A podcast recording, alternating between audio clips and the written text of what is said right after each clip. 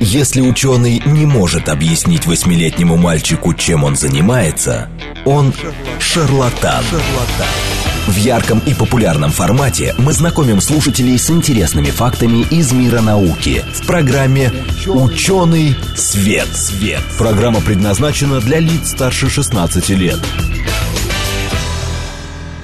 Здравствуйте, в эфире программа «Ученый свет», в которой мы отвечаем на вопросы об окружающем мире с научной точки зрения. Программу ведут Андрей Бычков и Вера Грибанова. Вера, привет. Привет, Андрей, всем добрый день, здравствуйте. А, значит... А...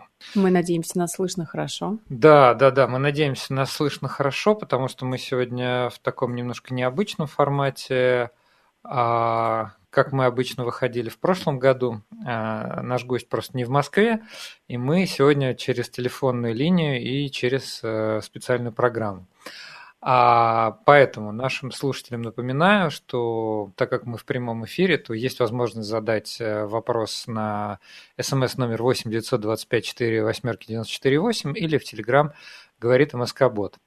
Значит, э, ну, коль скоро мы отвечаем на вопрос об окружающем мире, да еще и с научной точки зрения, у нас сегодня такой серьезный вопрос об окружающем мире. Mm-hmm. Но сначала я представлю нашего гостя.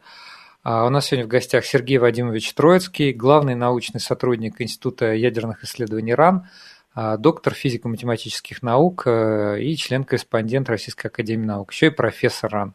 Сергей Вадимович, добрый день, слышите ли вы нас? Добрый день, я слышу. Приветствую всех слушателей, приветствую ведущих. Э, спасибо за приглашение. Отлично. Добрый спасибо. день, здравствуйте, вас тоже отлично слышно. Да, спасибо, что согласились принять участие. А, наш гость – специалист в области физики ядерных частиц, он физик-теоретик. А, и мы сегодня, конечно, затронем эту тему, а, поговорим вообще об элементарных частицах, мы особо никогда о них не говорили. Есть еще так называемая стандартная модель. А, физики это очень важное явление, понятие. Вот мы сегодня тоже попробуем раскрыть, что, что это за стандартная модель. Ну и, в общем-то, у нас есть довольно мощный научно, научный инфоповод. Дело в том, что, значит, в России запускается крупнейший в северном полушарии нейтринный телескоп или детектор нейтрино. Вот, и это, в общем, важное для российской, для мировой науки событие. И вот как раз во второй половине я предлагаю поговорить о том, для чего нужно регистрировать нейтрино, что это за частицы такие, и вообще а, какая, ну, какая будет фундаментальная, там, прикладная ценность вот этих исследований. Ну что, предлагаю начать. Тогда, угу. значит, э, Сергей Вадимович, ну, раз уж мы вас представили как специалиста в области физики элементарных частиц, а скажите нам вообще вот э, зачем изучать э, физику элементарных частиц? Насколько нам это вообще полезно? Ну, спасибо за такой вопрос, за такое интересное начало. Мне кажется, что изучать элементарные частицы, конечно, нужно для того, чтобы про них побольше знать прежде всего. И это самое главное. Но почему вообще пришла в голову человечеству мысль, что мы должны о них что-то знать? Какой, так сказать, э, пользой, какую пользу для народного хозяйства и для жизни, э, ну, для жизни каждого человека, каждого вот из нас с вами в частности, какую пользу они могут приносить. Э, ну, и вопрос такой интересный. На самом деле разные ученые, которые занимаются фундаментальной физикой, фундаментальной наукой и вообще и фундаментальной физикой в частности, то есть фундаментальной в том смысле, что не имеющие никаких практических, непосредственных практических применений. Ученые, занимающиеся этой наукой, э, в общем, по-разному отвечают на этот вопрос. Один подход, который мои коллеги часто, значит, от коллег я слышу, это представим себе, что просто вот, мы хотим знать что-то про то, как устроен мир, от этого человечество становится умнее, от того, что мы станем умнее, мы легче решим и другие вопросы. То есть знание ради знания, знание ради умения, ради развития, ради того, чтобы подальше отойти от обезьяны и, так сказать, просто развивать нас самих. Э, это один подход. Другой подход да. такой. Конечно, будет практическая польза. Э, только мы не знаем, как, когда и какая. Когда Максвелл написал уравнение электродинамики, понял, как Фарадей понял, как, рабо- как устроено электромагнитное поле, потом Максвелл написал уравнение электродинамики, никто не знал, что из этого потом получится э, радио и вообще все разные другие способы связи и так далее. Угу. Через, может быть, там сотни лет. Э, так что, может быть, мы сейчас изучим элементарные частицы, где-то через 100 э, или 200 лет от них, из них получится какой-то новый источник энергии или что-то. Можно сказать так. Конечно, и те, и другие, кто так говорит, они правы, и э, рисуя какую-то такую бесконечно далекую пользу, и рисуя, и говоря, что никакой пользы и не должно быть пользы в самом знании, ну, вот я всегда э, хочу, я всегда, если мне задают э, такой вопрос, я подчеркиваю свою собственную точку зрения, которая немножко другая. Мне кажется, что именно непосредственно проводящие сейчас фундаментальные исследования, во всяком случае фундаментальные исследования физики элементарных частиц, они приносят пользу совершенно прямую и непосредственную. Так, так. И это связано с тем, что, э, ну вот вы знаете, то, что легко узнать о природе, мы уже узнали. Это там 400-500 лет назад ученые в мире были, ну, количество ученых исчислялось десятками, и любая светлая идея, это уже был прорыв в науке. Сейчас у ученых в мире многие тысячи, если не сотни тысяч. Э, все люди не глупые. И все, что легко можно было светлыми мыслями познать про природу, уже придумали.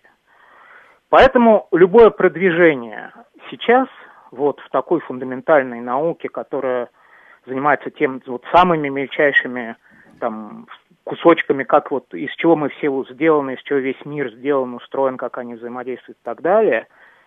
Во всяком случае, в такой науке любое продвижение – это усилие, э, скажем так, на пределе возможностей человечества. Прежде всего усилия экспериментальные, усилия компьютерные, усилия в Э, каких-то математических э, областях и так далее. Ну, а раз э, это значит, что то, что мы сейчас умеем, этого недостаточно для того, чтобы сделать шаг вперед. И для того, чтобы сделать шаг вперед, наши компьютерщики, инженеры, ученые должны превозмочь, так сказать, перейти, перешагнуть за сегодняшний уровень. В частности, в технологиях, и, э, ну, а дальше, когда они уже один раз перешагнули, понятно, они внесли свой вклад в какое-то такое э, великое или даже, может быть, не очень великое научное открытие, но открытие, которое раздвинуло наши границы, э, сделало, дало возможность сделать шаг вперед. После этого уже технологию можно применять куда угодно, и это делается и э, эти технологии уже живут сами по себе. Давайте, Сергей При... Вадимович, может быть, приведем как раз пример этих нескольких технологий, чтобы наши слушатели да, да.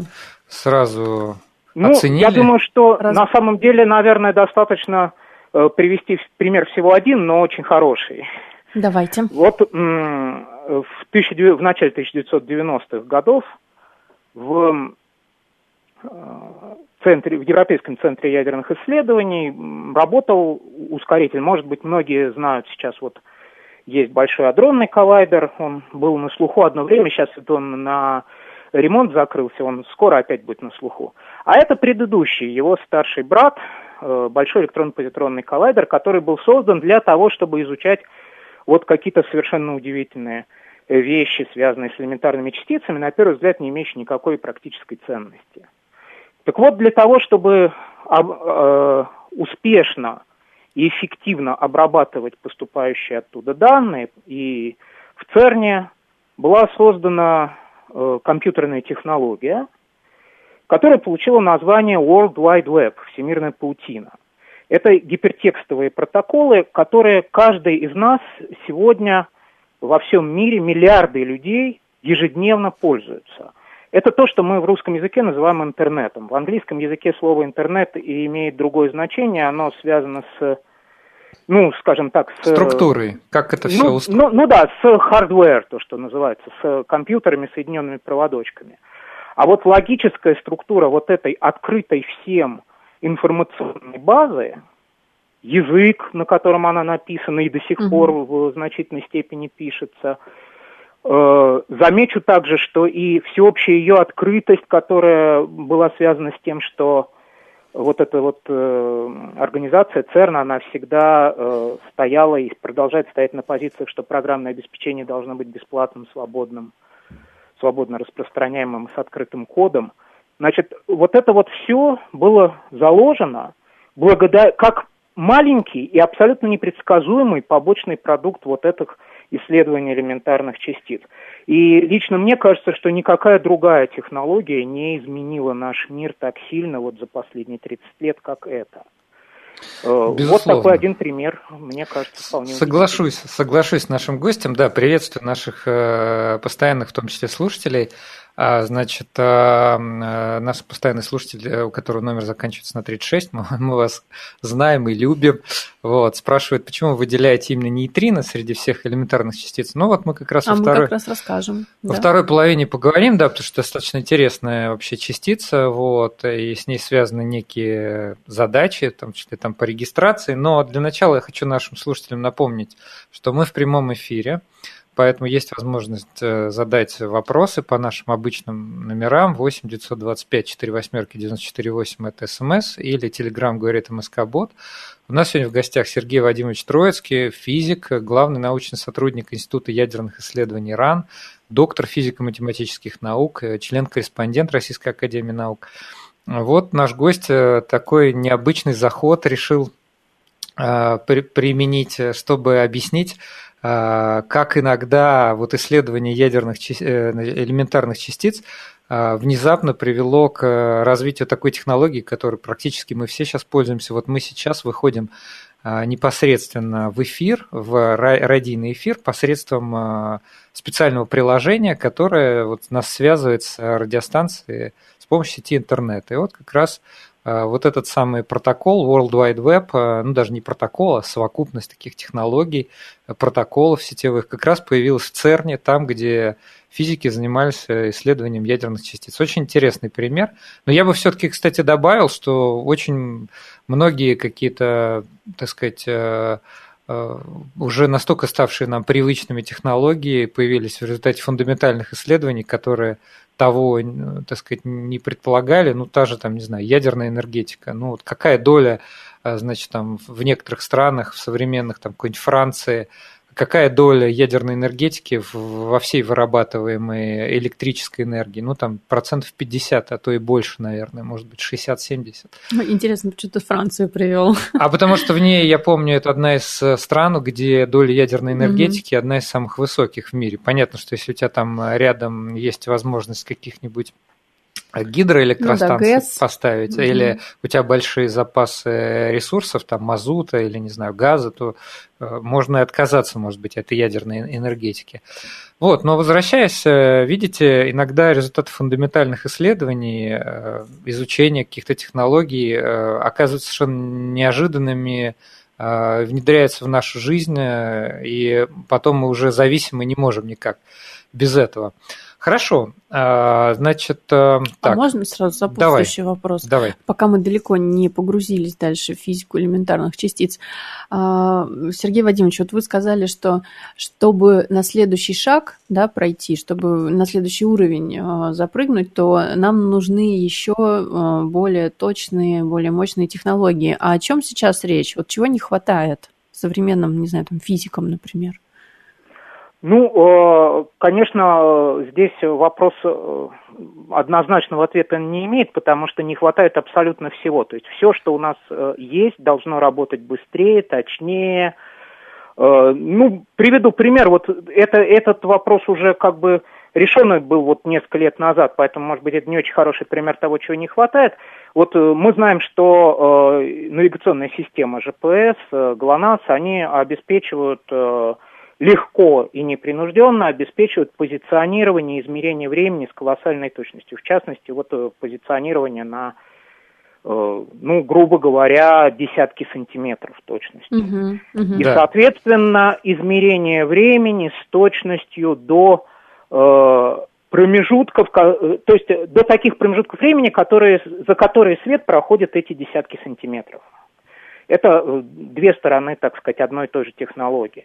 Так вот этого вот э, точности измерения времени не, не хватает.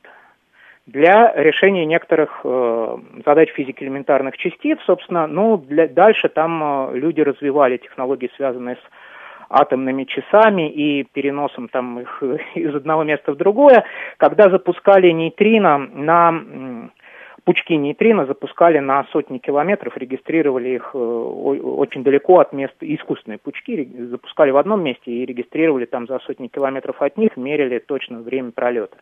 Это вот была история несколько лет назад такая, но это уже решили. Вот такого типа все, что мы э, э, меряем, мы можем мерить точнее.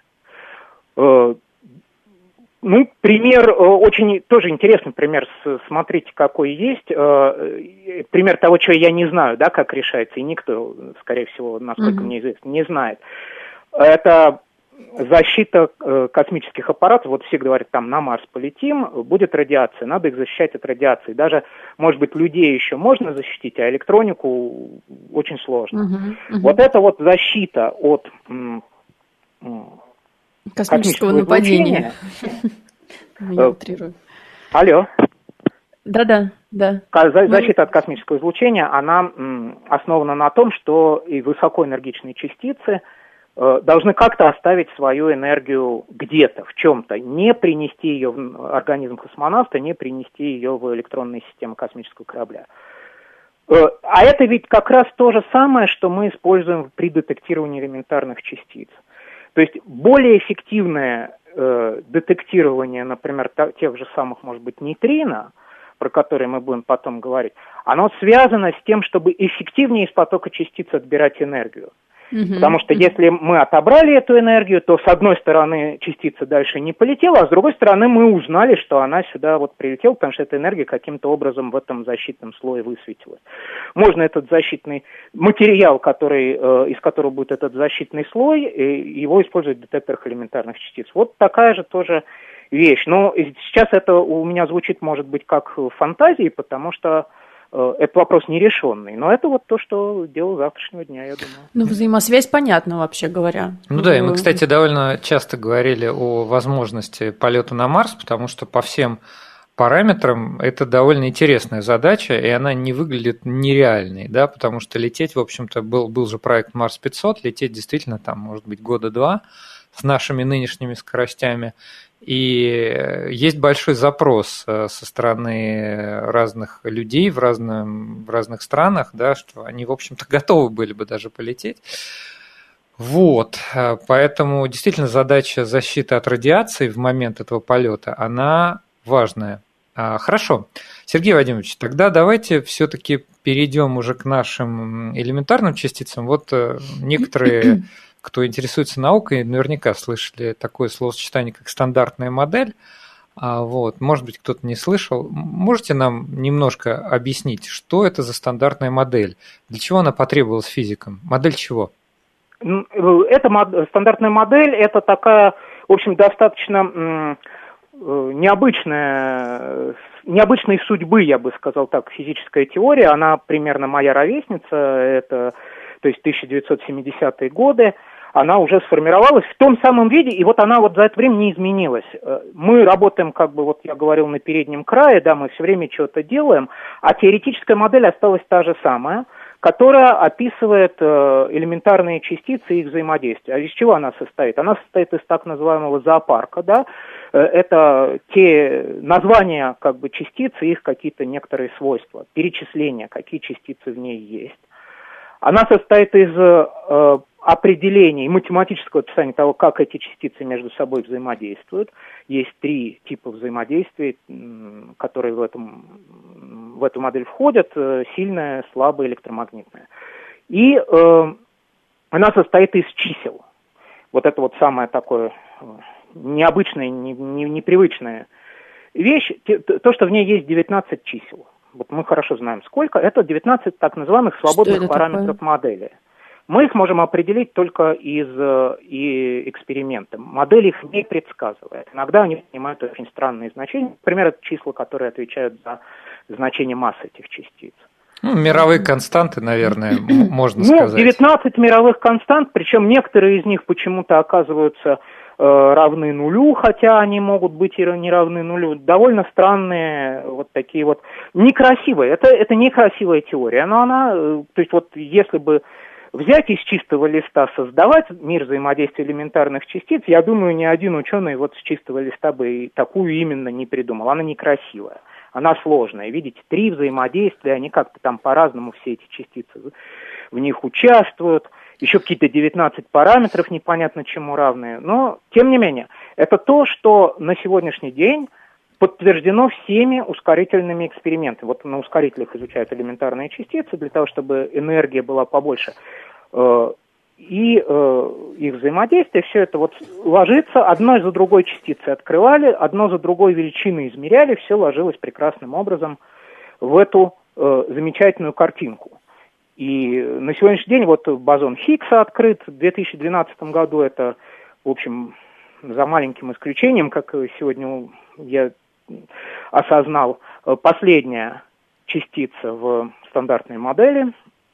А, и, да. Э, так сказать, вроде бы все очень хорошо, и это ужасно скучно с точки зрения науки. Но, по счастью, есть у нас астрофизика, по счастью, у нас есть э, данные, которые говорят о том, как элементарные частицы живут на масштабах больших, чем Земля. И вот эта астрофизика говорит нам о том, что стандартная модель, возможно, не полна, то есть э, даже невозможно, а она говорит о том, что она точно не полна, потому что стандартная модель не описывает темную материю, частицы э, невидимой массы во Вселенной, которую э, астрофизики в самых разных обстоятельствах и очень точно померили и знают, что они существуют, но что это с точки зрения физики частиц мы не знаем. И более того, и этой невидимой материи в четыре раза больше, чем видимой во Вселенной – а это один сюжет. А второй сюжет связан, мы, собственно, вот плавно подходим к нашему информационному поводу. Мы, э, второй сюжет именно связан с нейтрино, потому что э, не, сначала с, э, регистрируя нейтрино от Солнца, а затем уже и изучая, вот я уже упоминал, э, эксперименты с нейтринными пучками, уже создавая нейтрино в своих собственных лабораториях, э, физики убедились в том, что эти нейтрино имеют массу, эти нейтрино, у нас в стандартной модели три типа нейтрино, могут превращаться одно в другое, э, так называемые нейтринные осцилляции, за это дадены Нобелевские премии, и это все прекрасно, но стандартная модель э, предсказывает в точности равную нулю массу и в точности равную нулю вероятность перехода из одного нейтрина в другое. Это запрещено законами сохранения. Вот как у нас бывают законы сохранения энергии, импульсы и так да, далее. В стандартной модели есть закон сохранения закон. типа нейтрина. И он явно нарушается. Это доказано десятками различных способов. Сергей угу. Вадимович, у нас как раз полторы минуты до перерыва на новости. Я хотел бы немножко подытожить, чтобы у наших слушателей было понимание. Э, ну, а вы меня поправите, если я что-то скажу не так. Итак, у нас есть стандартная модель. Это физическая теория, которая хорошо работает, которая а, была предложена где-то в 70-х. То есть э, физики, ученые работают с ней давно. Она замечательно описывает многие элементарные частицы. Но вот наш герой сегодняшней программы, или героиня, или я даже не знаю, это средний Я род. Я думаю, все-таки он. Он, он, да, хорошо. В общем, ну просто может быть и частица, частица да? да. Вот, значит, нейтрино. У нее есть пара, пара проблем, и таких, знаете, не слабых. Во-первых, а, некоторые нейтрино превращаются из одних в другие, это называется осцилляция. Вот. А, у, а еще у нейтрино обнаружена масса. И вот как раз стандартная модель э, э, входит с этим в противоречие. Вот значит, э, что еще есть интересного у нейтрина, зачем его, э, так сказать, регистрируют и про наш, конечно, потрясающий телескоп на озере Байкал мы поговорим во второй половине программы. Я напомню нашим слушателям, сегодня у нас серьезная тема, э, и говорим мы с серьезным гостем. У нас в гостях Троицкий Сергей Вадимович, главный научный сотрудник Института ядерных исследований РАН, доктор физико-математических наук, член, корреспондент Российской Академии Наук. Слушайте нас после новостей. В ярком и популярном формате мы знакомим слушателей с интересными фактами из мира науки в программе «Ученый свет». свет. Здравствуйте, в эфире программа «Ученый свет», в которой мы отвечаем на вопросы об окружающем мире с научной точки зрения. Меня зовут Андрей Бычков, я автор и ведущий программы. Сегодня, как обычно, со мной в студии Вера Грибанова. Вера, привет. Привет, Андрей. Всем добрый день. Здравствуйте. Да, правда, студия у нас сегодня домашняя, но удаленная, так, так сказать. получилось, да, удаленная. Вот, наш гость находится не в Москве. У нас в гостях Сергей Вадимович Троицкий, главный научный сотрудник Института ядерных исследований РАН, доктор физико-математических наук, член-корреспондент Российской Академии Наук. Сергей Вадимович, добрый день еще раз. Еще раз всем привет. Да, значит, э, мы сегодня говорим о физике элементарных частиц, но э, не просто, ну так, какое-то даем введение, может быть, э, насколько это вообще возможно в таком популярном радийном формате. У нас много раз просили сделать передачу по физике, вот получается. Да, и по физике элементарных частиц в том числе. Вот, но у нас действительно есть достаточно яркий повод, насколько я понимаю, это прям информационный повод этого года, 2021 а, Годы науки и технологий. Да, запуск крупнейшего в северном полушарии нейтринового телескопа. А вообще, ну, в общем, ближе, ближе к делу, тогда его, конечно, обсудим. А, я просто задумался, потому что а, крупнейший, но он вообще на самом деле второй такой, э, насколько я понимаю вообще, Сергей Вадимович, а он да. вообще, вот их, их вообще сколько вот Средне... этих вот нейтринных, нейтринных телескопов-то на территории есть Земли? Есть два, два больших и один маленький. А, ну вот, э, поэтому... Вот, э, да, большой на Южном полюсе и на Байкале, и они сейчас уже, вот, собственно, Байкал примерно такого же объема, как тот, который на Южном полюсе, я потом скажу про это немножечко.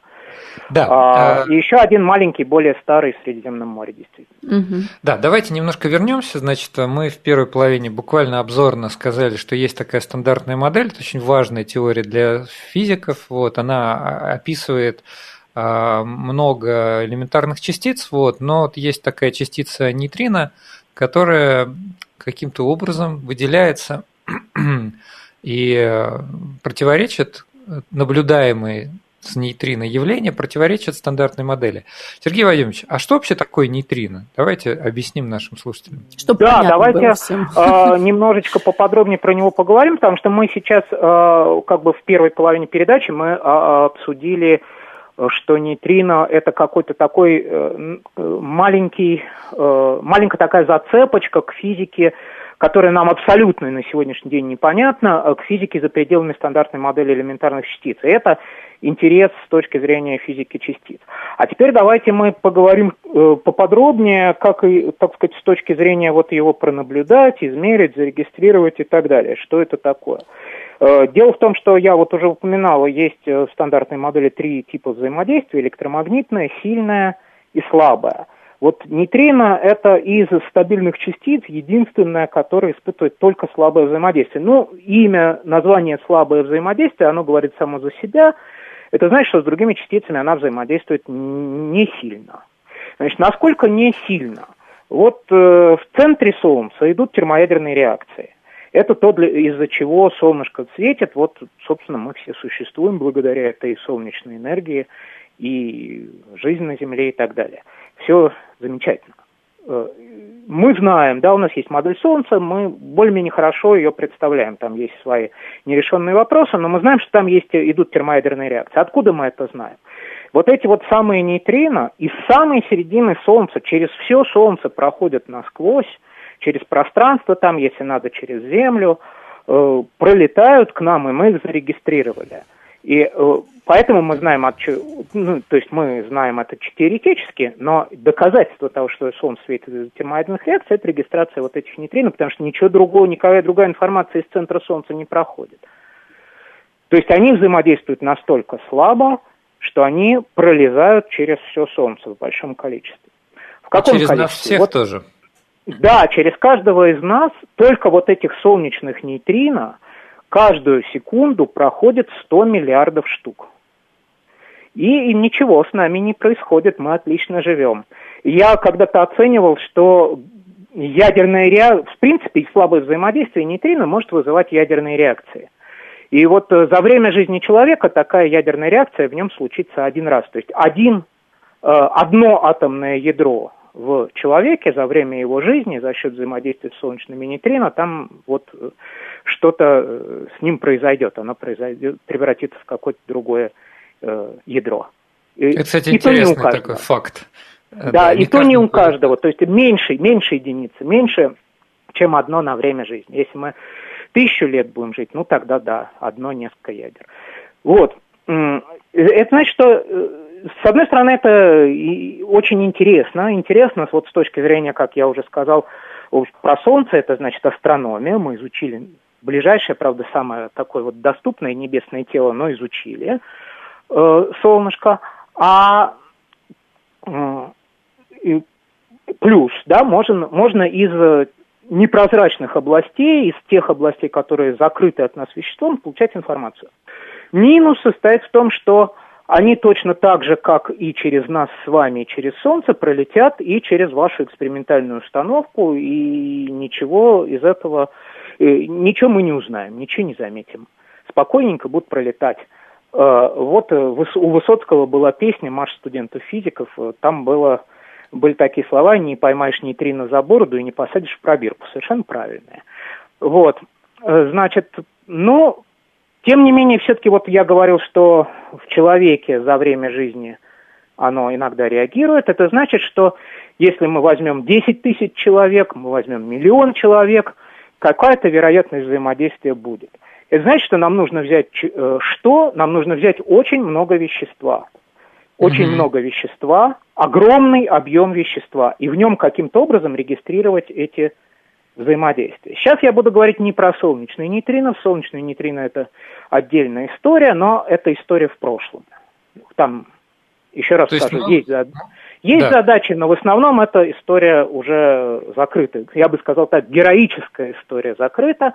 Геро... Э, фронт э, изучения нейтрино сейчас сместился в область более высоких энергий, э, примерно в миллион раз больше, чем солнечных. И такие частицы уже ни в каких термоядерных реакциях не могут рождаться. Для того, чтобы их родить, нужны э, ускорители. Ускорители элементарных частиц, ну, либо лабораторные, рукотворные, либо какие-то природные во Вселенной должны... Это, а что, это что может быть да, таким э, во Вселенной? Сверхновые? Это, да, сверхновые это примерно энергии в 10, в 100 раз выше, чем солнечные, а здесь у нас миллион, э, в миллион раз. То есть это какие-то очень э, какие-то ужасные ударные волны, активные ядра галактик, окрестности черных дыр и так далее. Это вот э, мы говорим о вот таких вот вещах сейчас. Но на сегодняшний день никто точно достоверно не знает, э, что такие ускорители существуют. То есть точнее, знают, что существуют, потому что зарегистрированы такие нейтрино, но не знают, какие они, в каких астрофизических объектах. И это вот задача такой нейтринной астрономии высоких энергий. Э, а метод этой нейтринной астрономии высоких энергий на сегодня один работающий. Он придуман э, Марковым и Железных в, ну, примерно 60 лет назад, по-грубому.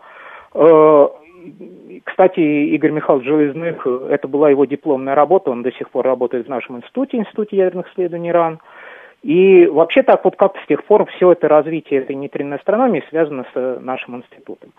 Э, здесь э, идея состоит в том, что нужно взять огромный объем вещества, в котором наблюдать маленькие-маленькие вспышечки – э, в тех случаях, если нейтрино таки провзаимодействовало в результате взаимодействия родились какие-то заряженные частицы, эти заряженные частицы движутся и излучают. Это значит, что нам нужно огромный объем, э, на сегодняшний день это масштабы кубических километров или существенных их долей, э, прозрачного вещества. Потому что мы, чтобы увидеть эти вспышечки, они, э, вещество должно быть прозрачным. И было предложено использовать естественную воду, либо в виде э, воды озер, воды, орей, воды морей, или в виде льда в, Антарктике. Вот реально э, первая, так сказать, э, регистрация астрофизических нейтрино таких энергий, она была сделана в антарктическом льду в эксперименте, который называется Ice Cube. Это кубического километр на, на Южном полюсе, кубический километр льда. Они протапливали такие вертикальные каналы, опускали туда детекторы вот это излучение фотона, это просто ультрафиолетовое излучение, то есть обычные э, фотоприемники туда опускали, э, и кубический километр засеяли вот так вот по определенной схеме, расположили в этом объеме детекторы. Вот, э, и что у них получилось? Получилось у них две вещи. Во-первых, у них получилось, что в антарктическом льду есть область, которая совершенно плохо прозрачная, из-за того, что то ли там когда-то в какой-то там десятки, сотни тысяч лет назад вулкан извергался, еще что-то, в общем, там есть пыль. И поэтому из этого кубического километра у них эффективно используется для, во всяком случае, для регистрации нейтрино, так сказать, вот высоких энергий в определенном типе анализа, скажем так, который наиболее интересен, используется 0,4, к сожалению, только. Mm, вот. И, и я это вот мы запомним эту цифру. И, значит, э, идея тут еще состоит в том, что у похожей частицы, которые тоже приводят к вспышечкам в Э, в, в этом вот водном огромном пространстве, они рождаются в взаимодействии космических э, частиц с атмосферой, с космического излучения, того, того самого, который мешает летать на Марс, с атмосферой Земли. Получается так называемые атмосферные нейтрино, атмосферные мионы. От атмосферных нейтрино никуда не денешься, это точно такие же нейтрино, как приходят из Вселенной, поэтому их никак пометить нельзя. Атмосферных мионов можно э, забаррикадироваться, уйдя просто поглубже, они туда не пролетят. Поэтому это все еще должно на глубине находиться.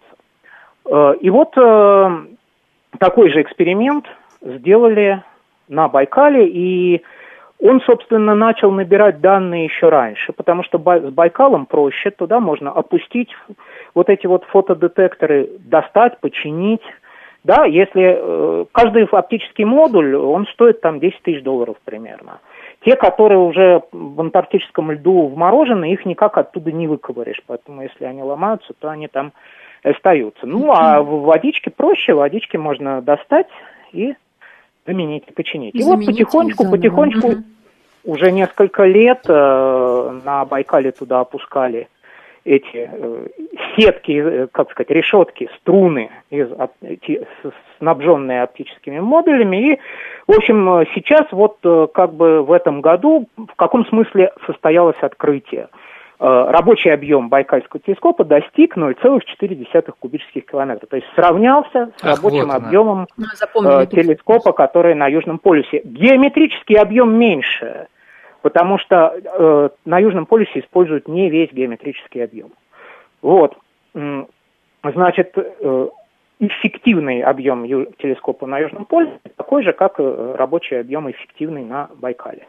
И это значит, что у нас теперь два прибора, которые могут э, регистрировать вот такие нейтрино высоких энергий. Они регистрируют. Байкал уже показал э, первые, скажем так, события, первые такие же нейтрино высоких энергий. Он, на самом деле для меня это было лично, я теоретик, да, я потребитель результатов этих экспериментов.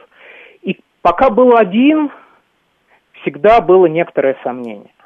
Сейчас, когда Байкал показал, что да, примерно столько же, сколько и видит IceCube, по порядку величины, точность пока небольшая, потому что IceCube работал с 2008 года, набирал данные, он уже просто накопил кое-что. Э, Байкал сейчас только-только начинает. Но тем не менее, то, что мы уже видим, это мы видим, что примерно то же самое наблюдается. Это значит, что это не ошибка, скорее всего, не глюк, а это вот проверено, такой, прошло такую двойную проверку, это, конечно, очень важно. Особенно если речь идет о неожиданном явлении. А неожиданно оно потому, что мы э, не знаем, откуда это нейтрино приходит. Они показывают на какие-то разные места на небе, да, откуда-то вот они прилетают. А что там? Довольно а, сложно а... определить потому, из-за того, что очень много атмосферных. На фоне атмосферных надо как-то пытаться находить, это, грубо говоря, такая каша, и где-то на ней светятся маленькие звездочки. Вот эти вот звездочки на фоне каши, это примерно как днем пытаться звезды на небе находить. Вот примерно такая вы говорите, вы Разные энергии же у них. Вы же говорите, что атмосферные относительно глубоко не проникают, поэтому если мы забираемся... Нет, нет, я, э, может быть, плохо сказал, это я говорил про атмосферные мионы. А, мион. Атмосферные нейтрино, которые тоже рождаются, и они проникают, и, и они точно такие же нейтрино, с ними ничего не сделаешь. Сергей Вадимович, ну а вот мы уже сказали, что они э, с разными энергиями. А нельзя как-то по значениям, например, этих энергий, э, ну, может быть, как-то теоретически рассчитать, от каких объектов они могли к нам э, ну, прилететь? Совершенно верно. Во-первых, можно э, использовать энергии, все-таки те энергии, которые Э, рождаются в атмосфере, мы знаем, у нас есть эксперименты по космическим лучам, мы знаем, как устроена атмосфера, можно рассчитать. И вот, собственно, первое открытие этого Ice Cube, оно было что приходят нейтрино более высоких энергий, чем мы ждем от атмосферы. Да, если взять вот самые высокие энергии, они то, ну, почти наверняка не атмосферные, но их всего несколько штук. Их э, буквально десяток, угу. десяток событий. И, с другой стороны, мы можем э, рассчитать, но оказывается, что э, энергии эти все-таки не безумные по масштабам Вселенной. Вот у нас зарегистрированы космические частицы, космическое излучение, да, уже третий раз я к нему возвращаюсь, у нас зарегистрированы частицы на Земле, они заряженные и взаимодействуют электромагнитным образом, поэтому их легко регистрировать. Нет такой проблемы, как с нейтрино. Зарегистрированы с энергиями 10-20 степени электрон-вольт, то есть это еще, э, еще значит, где-то в миллион раз более, вот я говорил, что те нейтрино, о которых мы говорим, они в миллион раз более энергичные, чем солнечные, а те космические лучи еще, более, еще в миллион раз более энергичные, чем эти нейтрино. И это значит, что в природе работают ускорители заряженных частиц. Собственно, при взаимодействии такой частицы с атмосферой энергия в системе центра масс будет больше, чем на Большом адронном коллайдере примерно в 30 раз. А, Сергей вот. Вадимович, Значит, мне есть. кажется, Ага, да. А мне кажется, что вот мы до этого сказали еще в первой половине, э, что нейтрино там, они очень э, имеют большую проникающую способность, то что они относятся к слабому взаимодействию, да, и, соответственно, а, не взаимодействуют особо с другими частицами. Вот, и что через нас там миллионы, миллиарды проходят этих солнечных нейтрино. Э, не только солнечных, а всяких других. А, вот. Мне кажется, мы не упомянули, каким образом именно происходит регистрация. Вот, э, потому что, насколько я понимаю, э, есть такое понятие черенковское излучение. И вот именно детекторы э, на Байкале, они основаны именно на этом эффекте. Правильно я себе представляю? Да, совершенно верно. Это то, что работает для больших энергий нейтрино. Ну, Первое и необходимое условие, чтобы это сработало, нужно, чтобы нейтрино все-таки вза- провзаимодействовало в детекторе. То есть просто пролетающие нейтрино не зарегистрируешь никак. А вот если нейтрино провзаимодействовало, и в результате этого взаимодействия родились э, какие-то вторичные частицы, ну, электрон, например, да, электроны, мионы, там разные могут родиться частицы в результате взаимодействия, например, с ядром водорода в воде. Угу. Или с электроном в атоме, в этом, в молекуле воды, там электрончики болтаются, рождаются вторичные частицы. Самый простой вариант, вы выбили электрон просто из э, молекулы. Э, и получается, что эти частицы, они унаследовали по закону сохранения энергии огромную энергию исходного нейтрина. И вот этот вот способ детектирования, основанный на черенковском излучении, он связан со следующей такой, ну, физически, может быть, не очень простой, но интуитивно понятной вещи. Вот смотрите, вода. Мы со школы знаем, что у нее есть какой-то показатель преломления. Ну, собственно, да. она действует. Да, это вот, вот такие бассейны в, в всяких хороших отелях есть э, со стеклянной стенкой, и там это можно очень хорошо наблюдать, как там изображение человека, который там плавает по-разному, выглядит выше и ниже. Ну или э, когда удочка в, в речку наполовину. Тоже, опускает, да, то, то, тоже простой вариант, да. Вот. И смотрите, значит, с чем связан показатель преломления? Может быть, это уже некоторое более глубокое воспоминание из школы. Он связан с тем, что э, скорость распространения э, светового импульса в воде меньше, чем скорость э, света в вакууме. Больше, чем скорость света в вакууме, ничего не может распространяться. А поскольку скорость, э, скорость света в воде меньше, то возникает некий интервал скоростей, который между этими. И, в, и с этими скоростями это все очень-очень близко к скорости света. Но если у нас очень энергичное нейтрино родило очень энергичные заряженные частицы, провзаимодействовав в воде, то дальше в этой воде летят эти частицы, и они имеют скорость как раз такую, меньше, чем скорость света вакуума по определению, но больше, чем скорость света в воде. И тогда э, они излучают вот это черенковское излучение. Все, дальше мы просто смотрим и фиксируем вспышечки света. Понятно. То есть это, наверное, и есть вот это понятие фазовая, да, скорость распространения. Например, в данном примере, ну вот вода да, была, да? То есть это фаза. Да, да, да, да, да. Я поэтому и специально, чтобы никого не обмануть, сказал, что распространяется световой импульс. Угу. Ну хорошо, то есть за счет вот этого черенковского излучения мы как раз можем э, зарегистрировать то, что да, если так мы говорим, что нейтрино ни с, ни с кем не взаимодействует практически, то тогда как же его зарегистрировать? Вот. А хорошо, мы зарегистрировали, говорите, вы говорите, что на Байкале телескоп постепенно выходит на мощность Ice Cube, ну так, если условно, не знаю, слово мощность, насколько здесь применимо, ну так вот по-простому, вот, и э, дает все больше данных. Что для нас это вообще значит? А что, э, какую мы из этого можем сделать, так сказать, э, ну, как, какую пользу это принесет? В том числе, может быть, для уточнения или, не знаю, изменения стандартной модели? Смотрите, тут э, я три вещи. Три вещи. Во-первых, мы ага. надеемся все-таки понять, откуда прилетает. Первая вещь это астрономия. Сергей Вадимович, вас Чуть-чуть не, не очень хорошо слышно. Да, можете? Э, первая вещь это астрономия. Слышно сейчас? Да, слышно. сейчас слышно. Ага. Э, откуда все-таки они прилетают, потому что Ice не дал на это ответ, и в частности потому, что э, во льду свет больше рассеивается, чем в воде, и в воде мы точнее сможем определить направление прихода нейтрино. То есть да. Э, ближе к астрономии. Это все равно очень плохие цифры. Это все равно размеры порядка там нескольких лун на небе. Но все-таки лучше. У Ice Cube по некоторым категориям событий это размер порядка большой медведицы. Вот. Ну, э, это первое. Второе, это мы сможем, надеемся, понять кое-что про элементарные частицы про то, как они распространяются на огромные расстояния, как они проходят через Землю, потому что эти инструменты регистрируют и частицы из-под Земли тоже. И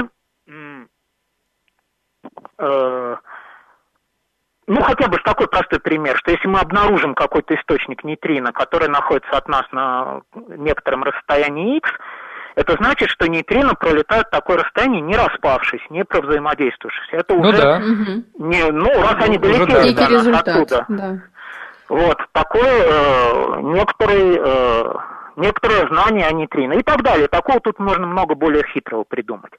Это второе. И третье, э, последнее, что я скажу, это немножечко возвращаясь к тому, с чего мы начинали, к практическим приложениям, э, дело в том, что измеряя, как эти нейтрино проходят через Землю, мы можем понять э, внутреннее устройство Земли. Многое узнать про внутреннее устройство Земли. Оказывается, что внутреннее устройство Земли мы на сегодня знаем хуже, чем внутреннее устройство Солнца. Э, менее надежно в том смысле, что моделей, конечно, у нас полно, но вот экспериментальных подтверждений у нас мало. Вот так вот, просвечивая Землю с помощью нейтрино, мы можем узнать, как она будет, ну, как она устроена.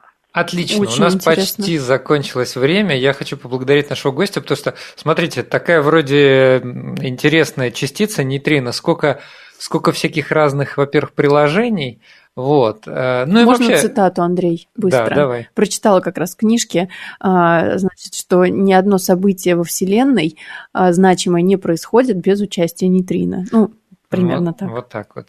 Да, э, Сергей Вадимович, спасибо вам большое. У нас в гостях был Троицкий Сергей спасибо. Вадимович, главный научный сотрудник Института ядерных исследований РАН, доктор физико-математических наук, член-корреспондент Российской Академии Наук. Э, наши слушатели пишут сложно, местами непонятно. Ну, можно. Да, но, как говорится, во-первых, вы просили, вот, во-вторых, э, мне кажется, это важная и интересная вещь, в том числе для российской науки. Всем спасибо и до следующей субботы.